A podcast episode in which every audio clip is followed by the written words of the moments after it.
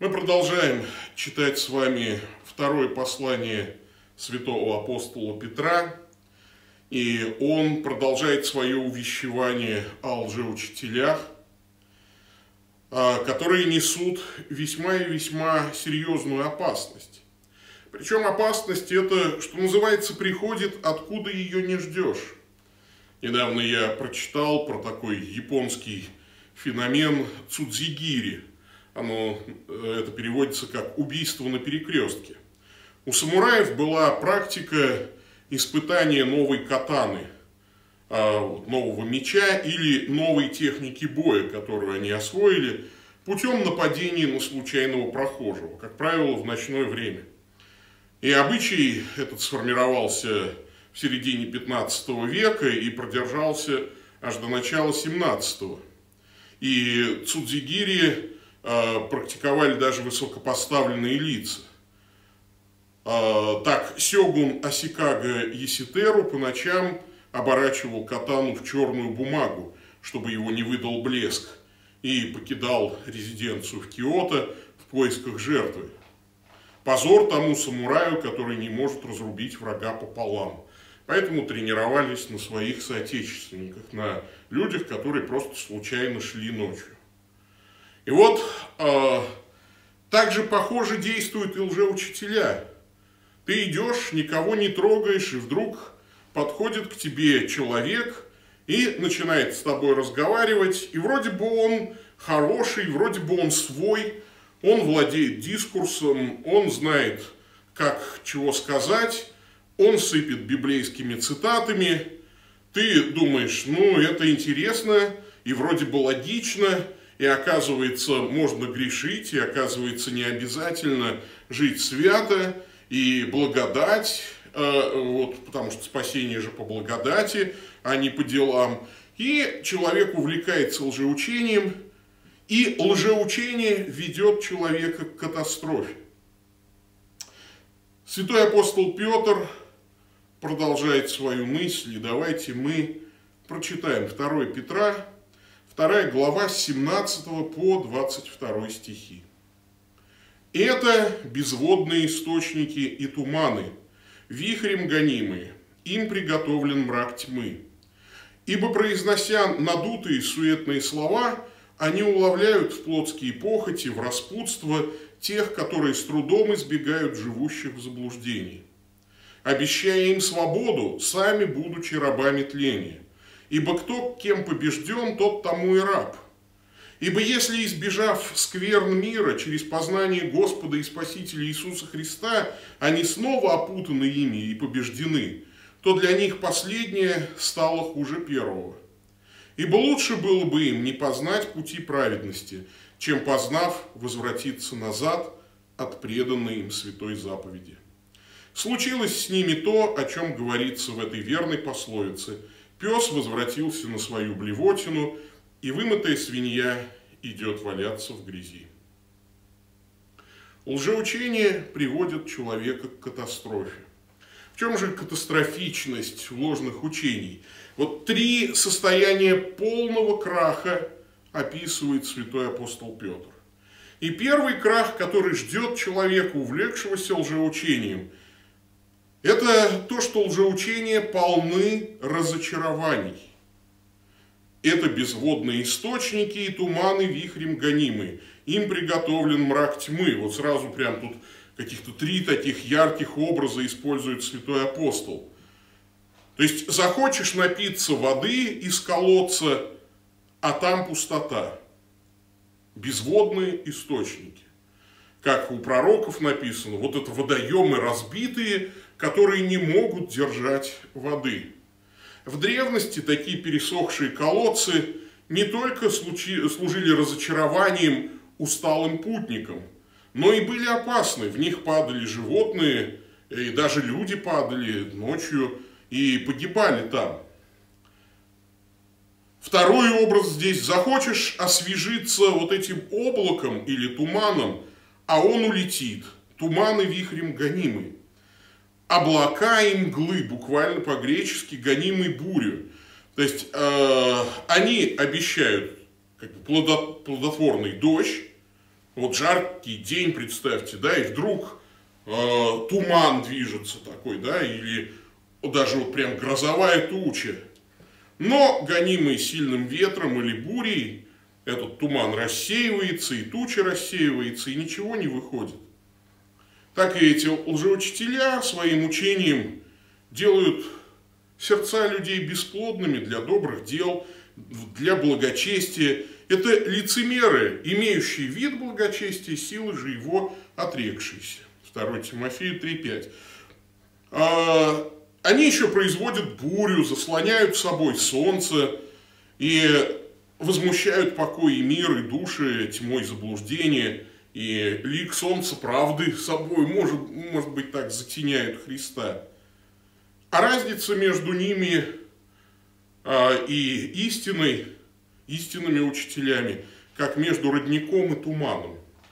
Напиться из облака или из тумана невозможно. Там вроде бы и влажно, но никак не ухватишь туман, не ухватишь облако, не нальешь в чашу и не утолишь жажду. Ну и, конечно, а, и разочарование ждет тебя в том, что ты захочешь света, а попадешь в вечную тьму.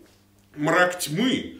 То есть такой вот э, э, плеоназм, как бы усиление. Не только тьма или мрак, но мрак темный или тьма мрачная. То есть самая сильная, густая тьма и мрак.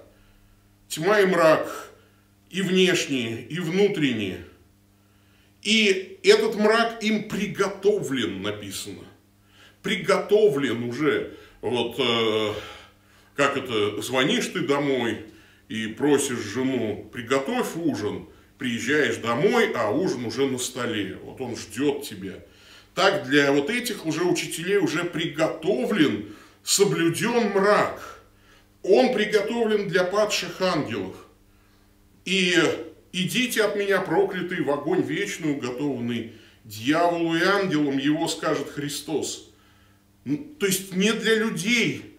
Первоначально а, вот как бы этот мрак заготовлен, но для тех, кто пошел за сатаной. И вечная тьма, в смысле нескончаемая, она будет продолжаться всегда.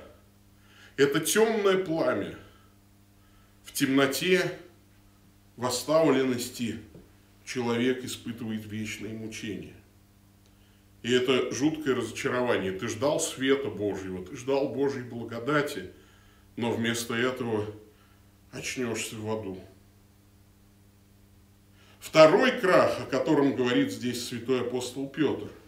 Лжеучение поработят тебя греху.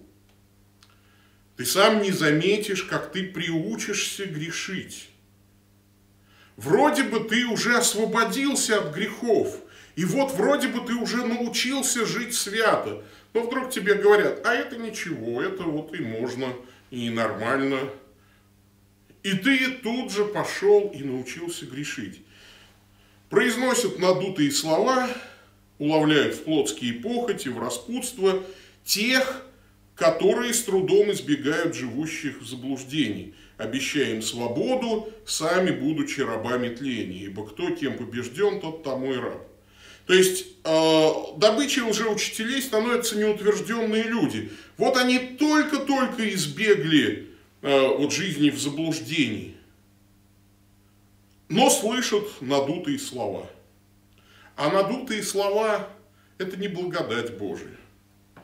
Знаете, у лжеучителей вообще ничего кроме слов нет. Нет благодати Божьей в таинстве. Нет силы Божьей, явленной э, в помощи святых людей, которые прошли путем обожения и знают, как побеждать искушение. Некого попросить помолиться. Очень мало людей, достойных для подражания. И что остается? Остаются только надутые слова. Бесконечно говорить о своей святости, о своей значимости. Слова, которые не имеют веса, поэтому компенсируются объемом. Это как изготавливать штангу из пенопласта. Да, вроде бы внушительные, большие блины, но поднимет ее и трехлетний ребенок. Или как головку сыра сделать из воздушного шарика, покрашенного в желтый цвет. не наешься и никакой сытости, а только один взрыв и пустота. Ничего ценного в их словах нет. Слова их могут быть сколь угодно правильными, но надо, чтобы лжеучителя показали бы пример избавления от рабства похоти, но вот этого-то у них нет. И они неутвержденных людей, как написано, уловляют в похоти и в разврат. То есть едва отставшие от находящихся в заблуждении. То есть те, кто обратился в христианство из язычества, неутвержденные в вере в добродетельной жизни души. Лжеучители их уловляют и развращают, и самое главное, они обещают им свободу, которая оборачивается рабством. А, вспомните, что свободу они понимают как вседозволенность, как позволение грешить. И вдруг оказывается, что это не свобода, а рабство. Они не могут противостоять похоти. У меня есть один зритель, атеист, он все время говорит, что не может признать Бога, потому что Бог ограничивает его свободу. И по всему видно, что это очень молодой человек, а, потому что а, ни один такой вот взрослый думающий человек свободу так не понимает. А, то есть, когда человек понимает свободу как право делать все, что ему заблагорассудится, это значит, что человек молодой, и ему просто еще очень многого хочется. А чем человеку хочется? Чем он испытывает желание? Ну, конечно, своим естеством, как правило, телом. Но человек маломальски мудрый понимает, что как раз все достойное в мире – ограничивает наши естественные желания. Если ты хочешь быть смелым, тебе придется утратить свободу действовать в соответствии с инстинктом самосохранения, иначе ты будешь трусом. Если ты хочешь быть щедрым и помогать кому-то, тебе придется ограничить свободу чувствовать себя эгоистично и все тратить на себя. Если ты хочешь быть хорошим часовым, то тебе придется ограничить свою свободу спать, когда тебе заблагорассудится, спать, когда тебе хочется спать.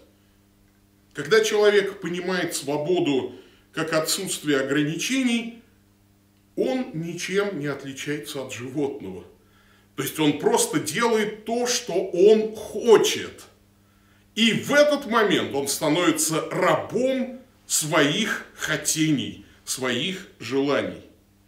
Но человек должен отличаться от животных. Вот животные делают, что хотят. Но можно ли сказать, что они подлинно свободны? Да, конечно, нет. Человек всегда пользуется вот этими, э, вот этой способностью животных делать то, что они хотят. Поэтому э, работают все приманки. Да, то есть животное хочет есть и идет есть приманку. И у него нет воли для того, чтобы избрать не есть эту приманку. Есть, опять же, приобретенные рефлексы, которые позволяют там животным более сложно реагировать, но так или иначе человек легко покоряет животный мир, потому что животные делают то, что они хотят. Они рабы собственных желаний, и человек поэтому и выше их, что может легко все это обратить себе на пользу. Способность к ограничению, к победе над похотями – это признак Божьего действия в человеке. Эти лжеучителя говорят, ты будешь подлинно свободен, ты будешь делать все, что ты захочешь, и не понимают, что это и есть рабство тлению. Потому что истинная свобода это уметь делать не то, что ты захочешь, а то, что безопасно и то, что приносит тебе благо. Вот когда ты можешь делать и выбирать то, что приносит истинное благо и безопасность, вот тогда ты свободен. То, что человек любит в этой жизни, то мирское и тленное, к чему он как-то привязывается, это и есть то, на что Многие сегодня люди обменяли Царство Небесное. Царство Небесное они меняют на право руководствоваться похотью. То, что человек любит, то и становится его Богом. Как сказано, кто кем побежден, тот тому и раб. Не бывает такого, чтобы ты остался подлинно свободен до тех пор, пока Сын не освободит вас. Если Сын освободит вас, истинно свободны будете, говорит Христос. Но третий крах, которому приводит лжеучение, о котором говорит здесь святой апостол Петр, лжеучения возвращают человека в ад. Вот эти люди и лжеучителя, и обольщаемые ими люди опять запутались в скверных мира. Избегнув скверн мира, то есть всего того, что морает, грязнит и оскверняет нас – от всяческих грехов и беззаконий, они избегли скверн мира через познание Господа. То есть живое познание, приобретаемое верой, благодатью Божией, они, скорее всего, были крещены, они были просвещены, но они опять запутываются. И слово, опять же, вот из лексикона охотников.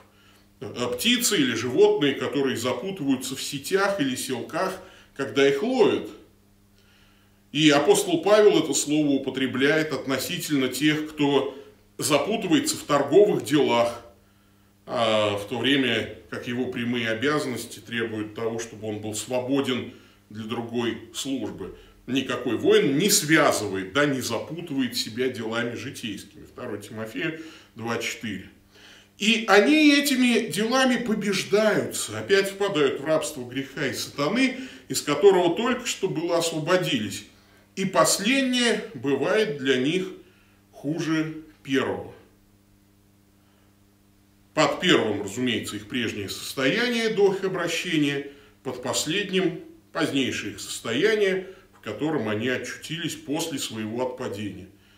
И это последнее состояние уже полнейшее, всецелое рабство тлению, из которого уже выйти практически совсем нельзя – и освободиться от которого уже нет никакой надежды, потому что они отвергли Христа, и, как сказано, не остается больше жертвы за грехи, и они более несчастны. И Петр здесь приводит притчу, вернее, он цитирует книгу притч 26.11, как пес возвращается на блевотину свою, так глупый повторяет глупость свою.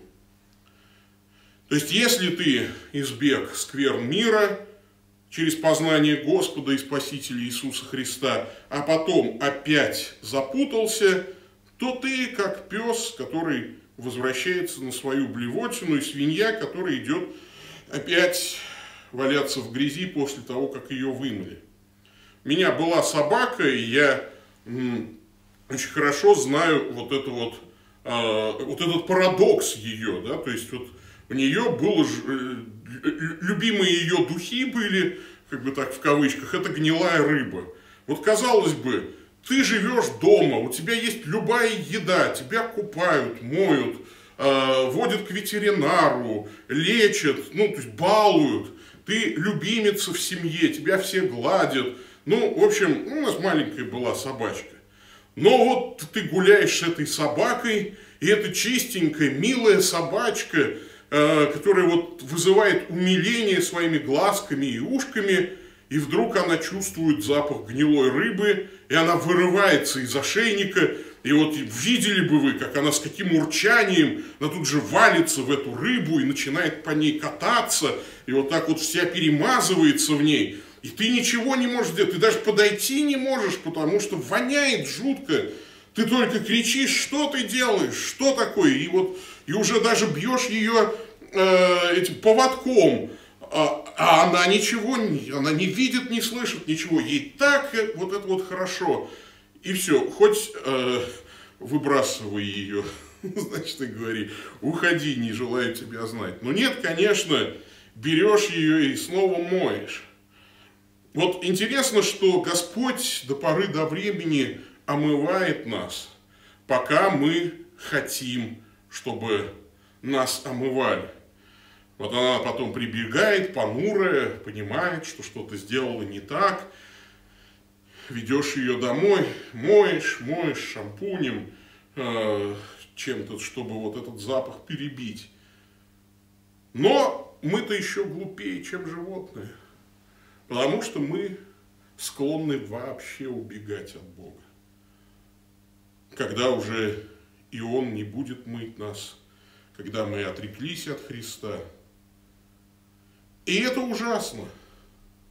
Если ты жил на помойке, а потом начал есть нормальную еду, обидно возвращаться к помоям. Это хуже. Тебя будут терзать воспоминания о лучшей жизни, об упущенных возможностях. Лжеучителя ведут вас в ад, где не будет очищения грехов, где будет вечное мучение. Поэтому не стоит их слушать. Лжеучителя делают это для своего обогащения, вспоминаем мы слова апостола Петра из предыдущего абзаца. Поразительно, некто мудрый заметил, люди были созданы, чтобы быть любимыми. Вещи создают для того, чтобы мы ими пользовались. Но наш мир объят хаосом. Поэтому вещи любят, а людей используют. Лжеучителя – это те, кто любит вещи, любит деньги, а людей они для этого используют. Для того, чтобы те приносили им деньги, на которые можно купить разного рода вещи. И только Церковь Божия, только Бог любит людей, а не вещи. И все пожертвования, все деньги, которые собирает Церковь, она делает это для того, чтобы потратить на людей, на проповедь благой вести, на то, чтобы люди обретали спасение. И это очень важно понимать. В этом отличие. И пусть Господь благословит вас помнить.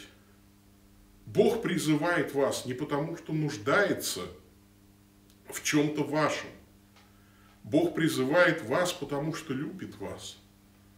Лжеучитель призывает вас, потому что любит то, что с вашей помощью можно получить. И делает вас таким же. Я молюсь о том, чтобы каждый мой брат и сестра, чтобы каждый член нашей общины, чтобы каждый член нашей церкви